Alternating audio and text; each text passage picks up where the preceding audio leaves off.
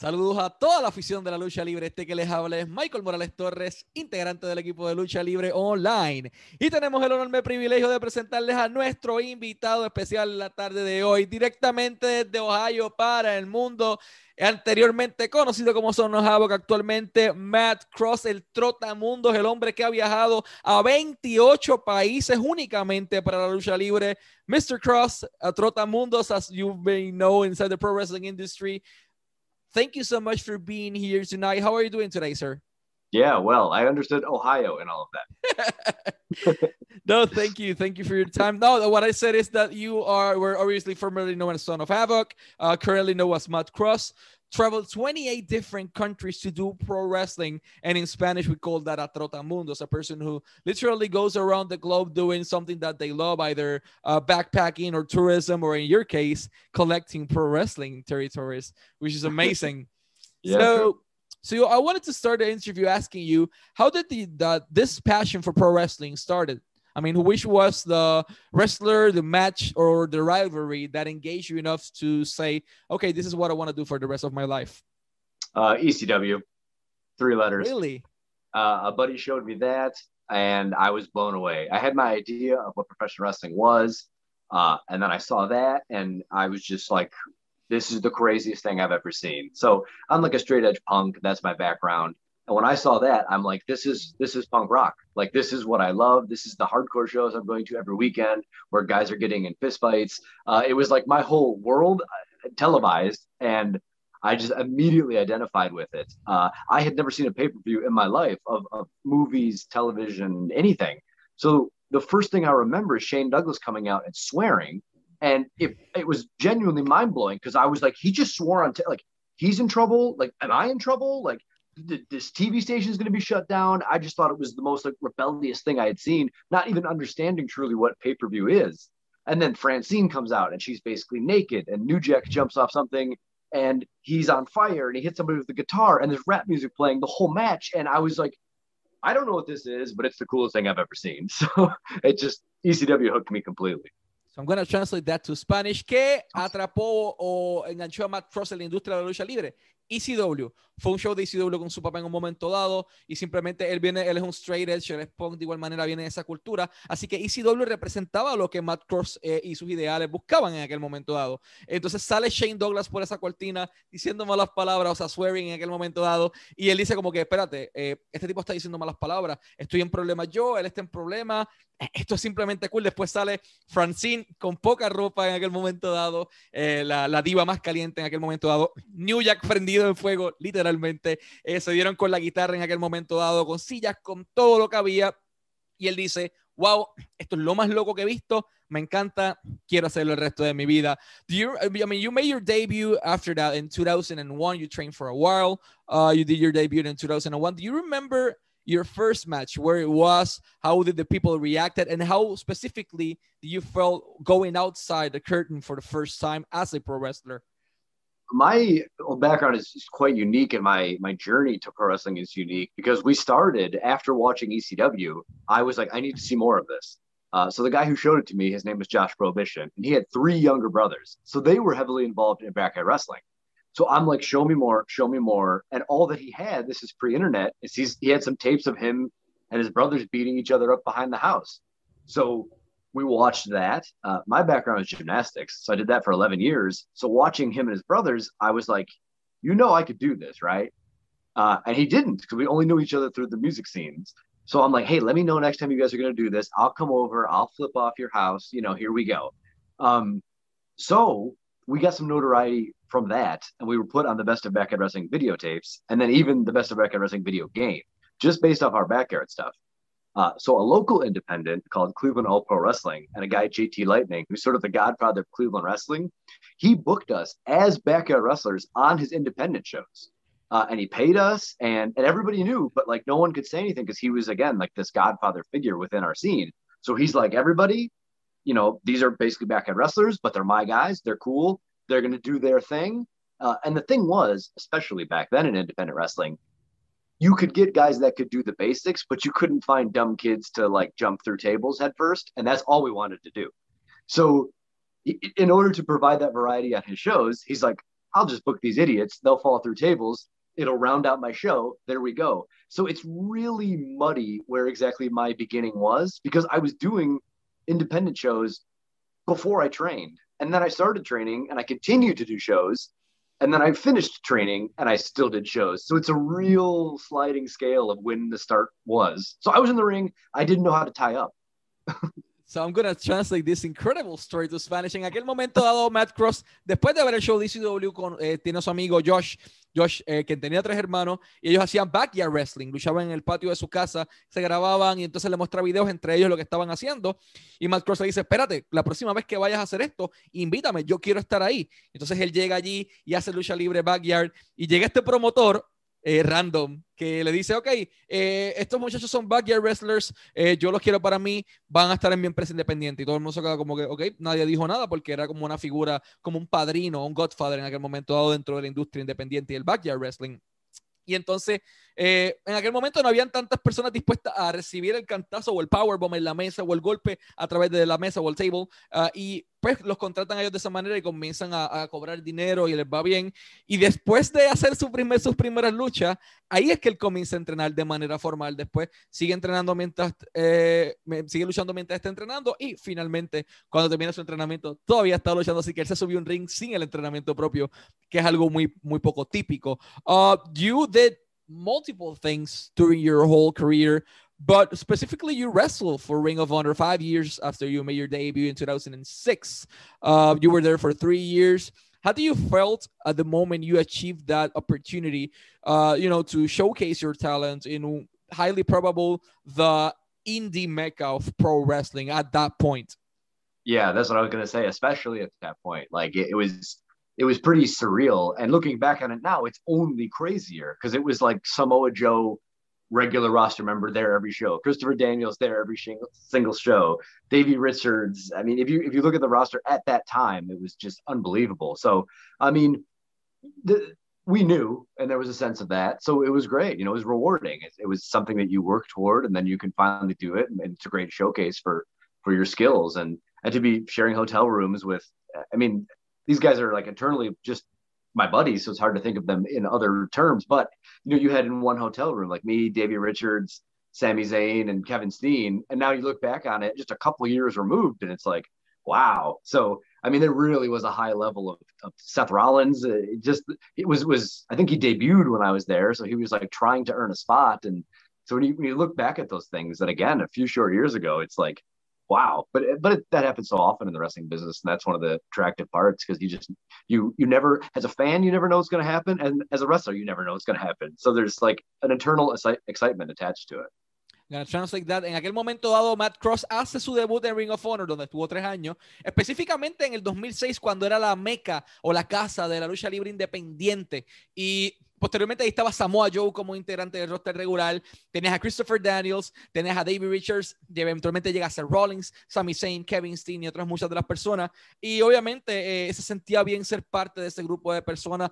todos a veces en un mismo cuarto de hotel compartiendo y dando lo mejor que tenían. Así que una buena experiencia. Uh, how can you describe at that point?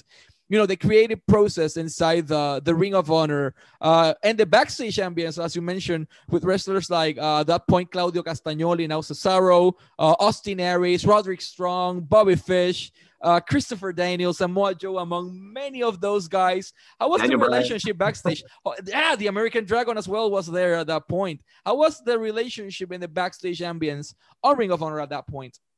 It was good, and I, and I think Daniel Bryan has touched on this in interviews where he said one of the things that he misses about the independence is is the camaraderie. And I think that's such a perfect word for it because you are on the road with these guys. Like I just said, like after the show, it's like four guys in a hotel. It's like me and Kevin Steen and Sami Zayn and, and David Richards all sharing a room. And, you know, you're, you're sharing your lives in, in this way and you're making these loops and you're doing the towns and, and everyone's in like this if not the same boat, a very similar boat. And you're all just like striving for this crazy goal in this crazy world. So, um, yeah, it, it's less, I think, like cutthroat and less, uh, it's more just about having fun and progressing your art and seeing where it goes. And, and there's, there's a certain magic uh, to that level of things that's, that, that is special.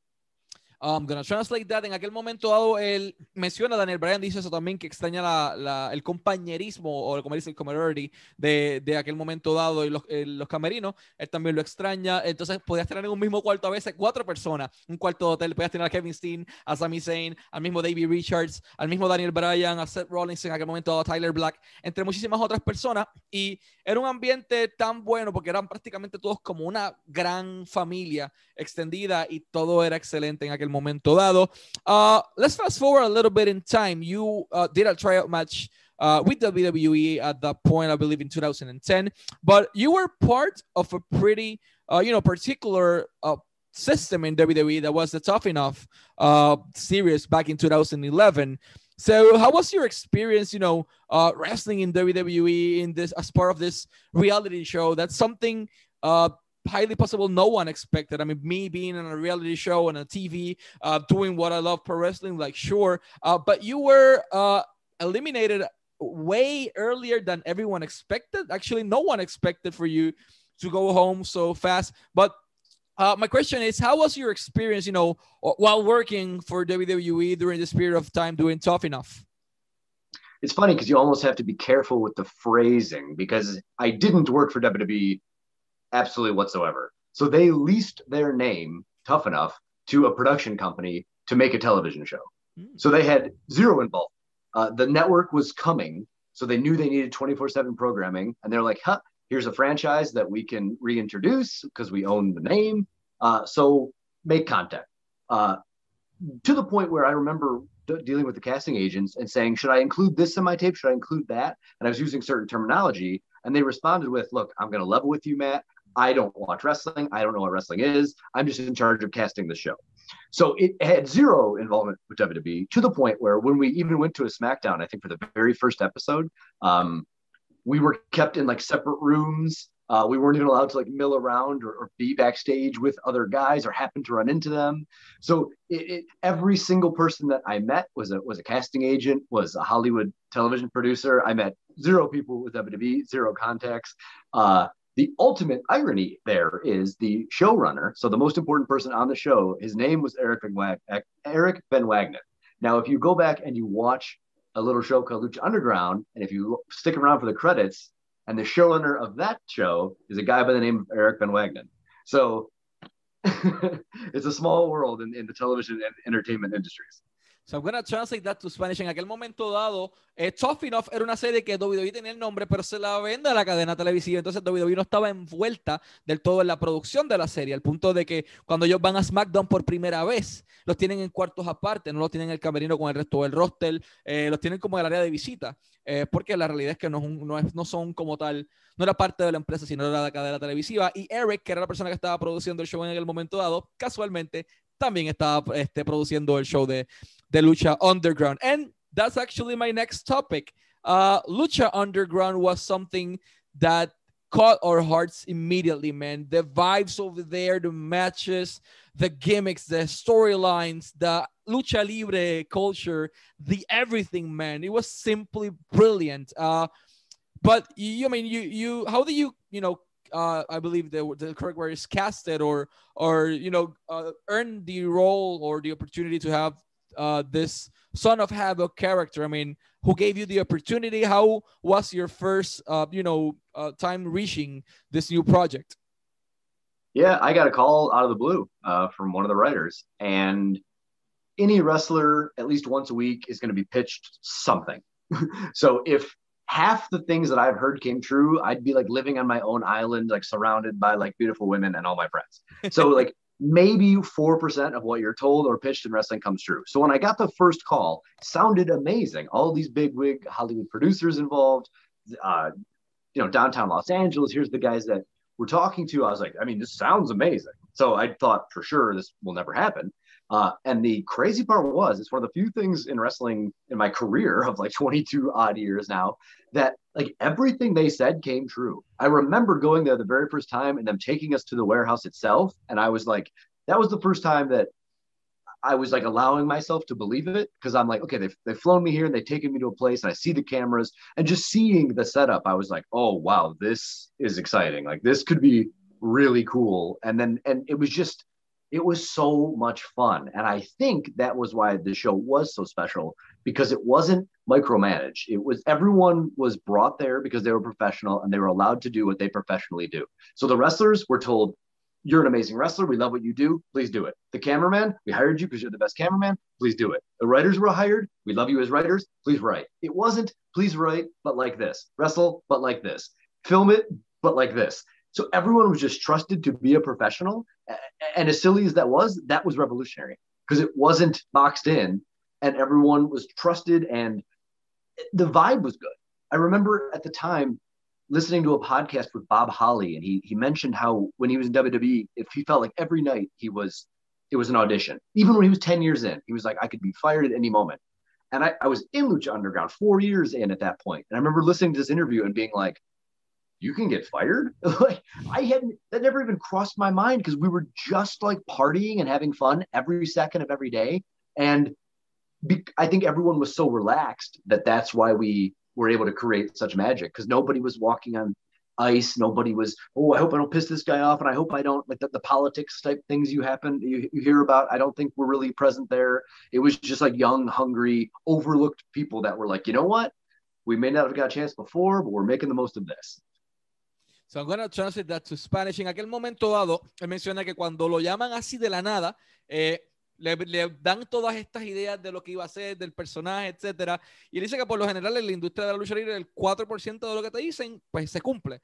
Posteriormente, cuando él llega allí, ve las cámaras, ve las luces, ve el setting y dice, oh, wow, esto es real, esta gente va en serio y lo que le gustaba era que todo el mundo estaba dispuesto a trabajar, todo el mundo estaba dispuesto a meter mano, pero que no estaba ese micromanagement que había en las otras empresas, sino que tú eres el mejor camarógrafo, haz tu trabajo, haz lo tuyo, tú sabes hacerlo. Tú eres un escritor, eres buen escritor, haz lo tuyo. Hazlo de esta manera, no, no como que hazlo como sabes hacerlo. Tú eres un luchador, haz lo tuyo. No era como que haz esto, pero de esta manera, sino que no estaban tratando de controlarte. El ambiente era excelente. Y menciona que Bob Holly o Hardcore Holly eh, dijo en un podcast eh, que en el tiempo que estuvo en WWE, eh, todas las noches se sentían como una audición porque él sentía que cada noche lo podían despedir. Y él dice como que, wow, lo pueden me pueden despedir. Es como que después de cuatro años él nunca eh, le pasó eso por la mente porque realmente eh, el ambiente era bueno, siempre estaban de fiesta, siempre estaban contentos y estaban como una gran familia haciendo lo que les gustaba. That was actually one of my next questions. How is, or how can you describe that you know environment that ambience that vibes from the crowd in the temple i could only see it through tv uh, on on El Rey Network and, and on Netflix eventually, but everything I felt it like I was there. But would you, you know, going outside from from the backstage area to the ring and and feeding on this energy of this literally Lucha Underground Temple. Uh, how can you describe the ambience? How do you feel every time you go, to, you, went to wrestle? Yeah, it was special. I think the, the perfect word they called it was like the Lucha Underground believers, and that was such a, a perfect word for it because you felt this relationship with everyone, and, and it was just such a great environment for it. And they were, uh, and to the writers' credit, and to the show's credit, they would take people's reactions into account so there was there was many like last minute changes based on what was happening real time. And I thought that was another strength of the product that like they they had the balls to be malleable and, and go with what was happening. And uh, and, and because like you know certain things fans were attracted to or, or it resonated with them and they're like yeah let's go with that and i was a perfect example like i was supposed to be just a kind of mid card at best if not opener, just jobber, heel, nobody. And then, you know, at that point, I'd been working 14 years or something. So I'm like, I have to make the most of this and I will make the most of this. And then people started resonating with that energy. Uh, and they, to the writer's credit, again, they saw that and they're like, you know what, we have a real opportunity here. Like, let's start to take this on on this ride. And and that was all completely organic. No one ever sat down and like wrote that story arc, and no one ever. That was like an absolute product of my work translating with the people, their energy, feel it feeding me, and vice versa, and then us us together creating something, which is like, holy crap, that's that's professional wrestling at its best. That's like an idealized version, and it was it was able to be cultivated in there and, and unfold in real time. And it was like that's just I don't know if that'll ever be replicated. It was it was such a nice thing. Gonna translate that en aquel momento dado, ¿cómo se sentía el ambiente? ¿Cómo se sentía Matt Cross saliendo como Son of Havoc? Bueno, él decía, llevo 14 años en la industria, tengo que hacer lo mejor de esto para sacar la mejor oportunidad que tenga. Y él dice que era algo bien especial, esos believers, esos este, creyentes del templo de, de Lucha Underground, eh, simplemente se alimentaban de esa energía y esa energía la transmitía él como luchador, así que era eh, la lucha libre como tal, eh, en su máxima expresión, el trabajo del luchador, eh, emocionando al público, ellos alimentándose de ello, era simplemente algo que prácticamente deja sin palabras a todo el mundo. I also want to say something in Spanish. Para todos los fanáticos, Matt Cross tiene toda su mercancía disponible en Wrestling is Forever wrestlingisforever.com, wrestlingforeverisforever.com. Ahí pueden encontrar camisa, gorda, like the one he has right now, eh, entre muchísimas otras. Wrestling is forever, baby. Uh, pueden conseguir toda su mercancía ahí. De igual manera, bookings a todos los promotores que estén interesados en tenerlo. Este hombre ha estado en 28 países distintos. Que visite el suyo no es nada. Así que mdog 20bwf at aol.com, M-D-O-G-G o sea, MDOG con doble G, 20 o 20, BWF, BWF, arroba aol.com e AOL.com. Ahí pueden contactarlo para promocionar. De todas maneras, eso va a aparecer aquí eh, cuando Jacobo termine la edición. De hecho, gracias a Jacobo por la edición y a Luz por el arte y a la gente de, de Reconstruction por la mercancía. Eh, de igual manera pueden conseguirlo RCW, eh, en wrestlingisforever.com y en todas las redes sociales. Matt Cross en Twitter, Instagram, Facebook, YouTube, en todos lados, simplemente como Matt Cross, ahí lo van a conseguir. Um, Matt, you've wrestled in 28 different countries. I mean, uh, people have this gimmick in, inside the pro wrestling and everything, but this is not a gimmick. This is what you do. You're a trotamundos. You go constantly chasing the opportunity of wrestling in different places, of knowing different cultures, uh, of living the experience of living the pro wrestling industry. So, uh, when did you decided that that was your thing? That was what you were going to do? I think uh, at 15, 16 years old, I saw the Ramones and it introduced me to punk rock, and I never looked back.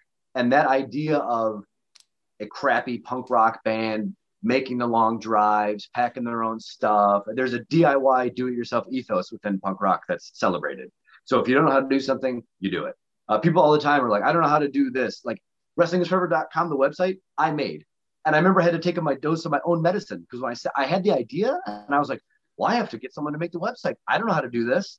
And then during the quarantine, I was like, well, I mean, it was actually before that, but I was like, you know, with between Google and YouTube tutorials, like it was an excuse, a good excuse, but it was just an excuse. We all have these excuses for things. And I'm like, you know what? The excuse isn't good enough anymore. Like DIY, like that, I got to do it myself. So I made the website and then I found out how to print the shirts and I did the whole thing. So, so that just carried over, um, you know, before the world shut down, once a week I was going to punk rock shows. So I just support that world and that uh, I just identify with it. You know, I meet the bands, the people in the band sell me the T-shirt. That's always been that's my under. I've never been to a show where I didn't meet the band. I've never bought a T-shirt not from the band member. Uh, I don't understand being on like the hundredth row at a Metallica show. I did, none of that means anything to me.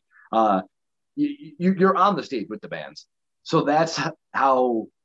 That's what I kind of saw in ECW. I saw elements of that, and that's what I've just carried over into independent wrestling. I'm I'm like a one man band traveling the world uh, seeing the world, staying with people, making real connections.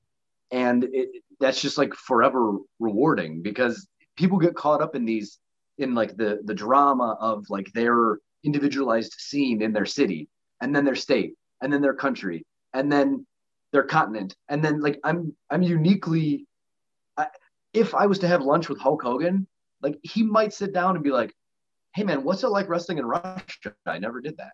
like, like, you've been to Colombia, you've been off the coast of Africa on the Canary Islands and La Reunion and all of Europe and all this and and wrestled in Inuit communities in northern Canada. And it's like it just it blows my mind that like even my heroes, I don't know if they got to see the wrestling world that I did. And we're we can be different, but we are all bonded by this weird thing. Like we like wrestling, we like lucha libre, and it, it's the the the reach of that is insane. And only I've seen it. Like I've been in Egypt and talked to people and been like, we like this thing, and that's just so empowering to me. And it's like, I don't know that I, I'm forever chasing that. awesome story. I'm going to translate to Spanish. Matt Cross ha viajado a 28 países haciendo que le gusta, haciendo lo que le gusta, que es la lucha libre. Eh, menciona que eh, todo inició cuando vio los Ramones a esta banda punk que simplemente era el clásico DIY, DIY, DIY, DIY o sea, do yourself. Eh, poner las cositas en la carro, llevarse las cosas, simplemente irte de tour con tus amistades, con los tuyos, haciendo lo que te gusta. Y de esta manera fue que él eh, nace este sueño de, de, hacerlo de igual manera, ese estilo de vida de ECW. Y como él dice, eh, si algún día se sienta con Hulk Hogan, que es uno de sus héroes, eh, decir, pero oye, oye, ¿qué se siente luchar en Rusia, en Colombia, en las Islas Canarias, en comunidades rurales en Canadá, en Qatar, en, en todas las partes del mundo? Eh, pues obviamente él vivió esa experiencia, vivió la industria de la lucha libre a su máxima expresión, porque él vio el mundo, él vio el mundo de la lucha libre en todas partes, no solamente encerrarse en un estado, en una ciudad, en un solo continente, sino que él eh, abrió sus alas, se las extendió y completamente eh, recorrió el mundo entero, como sabemos que lo ha hecho hasta ahora which has been the country that you know you never imagined you were traveling to in terms of pro wrestling and you ended up traveling and wrestling in it? So many uh, but I'll, say sudan uh, whoa. because yeah right? Um, in like a giant stadium um, it just it's it's unbelievable. And my sister at the time was doing work with Doctors Without Borders, so she was in South Sudan. so my parents must just be like, "What did we? What is with these kids?" Um, but I love that, like, her and I have this travel bug. So to be able to see the world doing what I love, I think if you polled the majority of people on the planet, like, what is your ultimate goal? So many would give you that answer. Like they, I think people can resonate with, I want to see the world doing what I love. And I'm I'm doing that right now. I'm conscious that I'm doing it. I'm grateful that I'm doing it. And I hope I can continue to do it to the foreseeable future.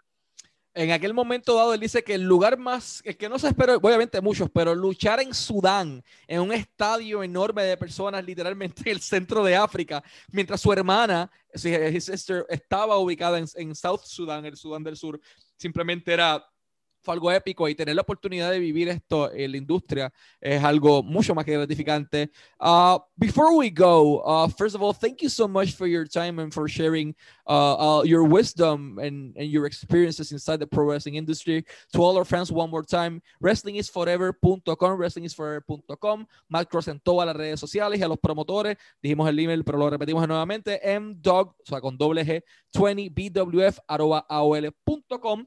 which has been so far the most complicated crowd you've ever faced and why? 28 countries almost all of the states in the united states so far wrestling inside them. Man you gotta have you gotta have weird pick. So that the answer is going to be surprising because i have seen so much of the world and six continents through wrestling but the weirdest experience was in ohio the state in which i live. In your so house a couple years ago we did a, a string of shows in prisons uh, and we wrestled for prisoners. Uh, so those, um, and when you look back on that, it was maybe five years ago, six years ago. Uh, it was like me versus Johnny Gargano in prisons. so if you think about it now, it's even crazier because these guys were seeing, I mean, not to toot my own horn, but but top level matches. uh, and that was pretty incredible because everything that you learn about in wrestling school doesn't really apply, and uh, you're not going to get a, a a yard of hardened criminals to like clap together and uh, if the heel gets a weapon out of his knee pad they all relate to that and you're awesome. So as i came out I, th- I believe as the heel and the first thing i said was like this place sucks and everybody was like yes! And then i was the king and i'm like oh oops. So it was like this bizarro land where we all sort of real time had to figure out like wait, what are the rules for this? Because they were all different, but it was so exciting because it felt like maybe wrestling a hundred years ago or something where you're like, we have to just invent the new the new norms and the new rules of this. Um, on top of it just being genuinely scary and so unique and uh, I don't know if I mean I felt like Johnny Cash. I don't know if anyone else has really wrestled in, in prisons. So so that was as far as unique crowds, that was unique. So you experienced the WrestleMania 18 Hogan uh, Rock moment with Johnny Gargano, both in a prison. You enter as the heel and you were beloved as the heel. So I'm, yeah, yeah. I'm gonna translate that to Spanish. El público más difícil ha viajado seis continentes, 28 países, todos los estados de Estados Unidos. Y su público más difícil fue allí mismo, en su casa, en Ohio, donde él vive, porque luchó en una cárcel, en una prisión, junto con Johnny Gargano en Ohio. Y entonces él todas las reglas que te daban no se supone que aplicaran. Él llega allí directamente, eh, dice, ah, este lugar apesta, this place sucks. Y el público empezó, ¡ah, sí, apesta! Entonces ya no era rudo, ya todo el mundo lo amaba, porque pues obviamente se relacionaban con, con su historia. Y, y, es parte de, de, las experiencias vividas hasta ese momento. Man, I said that was the last one, but I gotta ask. Sorry for this one, but I met you in Puerto Rico before. Uh, oh. I, this is the second time I actually interview you. The first time I did interview you was with Colt Cabana. You guys were together for a CWA show. Uh, how was your experience, you know, wrestling, but besides wrestling, you know, touring in Puerto Rico because you were a few of the guys that decided to, you know, go to the bridges, jump into the lakes, jump into the into the beaches and everything. Uh, how was your experience in Puerto Rico? It was my first time, and this was just like what two years ago or something. So it was, it was somewhat yeah. recent, and because of the history of wrestling in Puerto Rico, I, I, was really surprised by that. It was somewhere I always wanted to go, and I, I thought I would sort of get the opportunity to go earlier. So I was so grateful that I that I did get that chance. Because if my career was to end and I didn't get, you, know, that's like a staple of what you do. You need to sleep in the dojo in Japan. You need a dirt floor arena in Mexico City. You need uh, to do the holiday camp shows in England, and like you need to wrestle in Puerto Rico. This is one of these rites of passage within wrestling. So I was really excited to go. Um, we were driving to the arena and I saw a kid standing on the side of a bridge. I wasn't scared because he had swim trunks on, but as we passed in a cab, he just jumped off the bridge. And I asked the cab driver, I'm like, what, what's the name of this bridge? What's the name of this bridge? Because I was like, we're coming back tomorrow so I can jump off this bridge. Puente this is awesome. yes, yes. I wouldn't have I wouldn't have known, but you saying it. I'm like, that's fun. Uh, and I love that. So um, Cabana and I stayed a couple days after the show, two or three days, just to explore the island, and because we were so excited.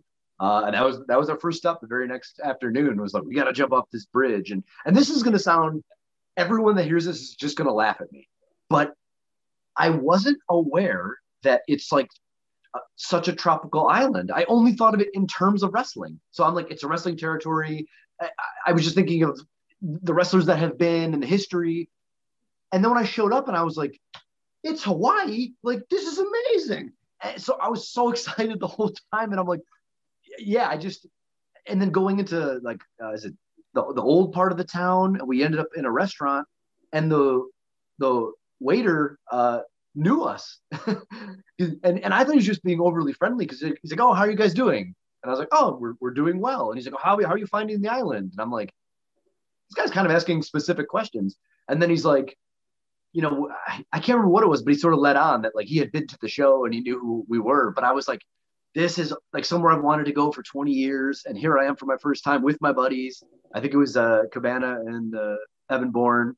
And, you know, he, here we are at this restaurant in the old part of town and it's gorgeous. And, and now we're being recognized. And it was just one of those cool moments where everything kind of comes together. And it, it's why you do this ultimately. And, and one of those memories you kind of treasure. So I had a great time. So, let me translate that. Él llega en aquel momento dado a Puerto Rico y lo primero que ve es, obviamente siempre quería ir, no, es como que tienes que hacer varias cosas antes de retirarte, luchar en la Arena México, dormir en un dojo en Japón, eh, luchar en ese tour de Inglaterra y pues luchar en Puerto Rico era parte de lo que él quería hacer porque es parte de la experiencia. Y en su primer día, mientras va guiando junto con el, el taxista eh, a la arena, eh, ve este niño, este joven, brincando de un puente, el puente de dos hermanos en Puerto Rico. Dice como, oh, ¿cuál es ese puente? Quiero hacer eso. Y eso es lo que hace en su primer día. Eventualmente, pues, hace el show acá con la CWA eh, y está en un restaurante en el viejo San Juan, simplemente compartiendo con Evan Bourne, con Colcabana. Un, un, mesero lo reconoce como que es, es parte de esas memorias que él atesora como parte de la industria de la lucha libre. Matt, I don't want to take uh, much of your time. First of all, thank you so much for for your time, for sharing your wisdom with us, and always wishing you the best of lucks. Let's hope to see you in more countries soon. Let's make that list to 50. Yeah, absolutely. Absolutely. I think it's doable. So I'm certainly going to be the guy that tries. Perfect. Thank you. Yeah, I appreciate you.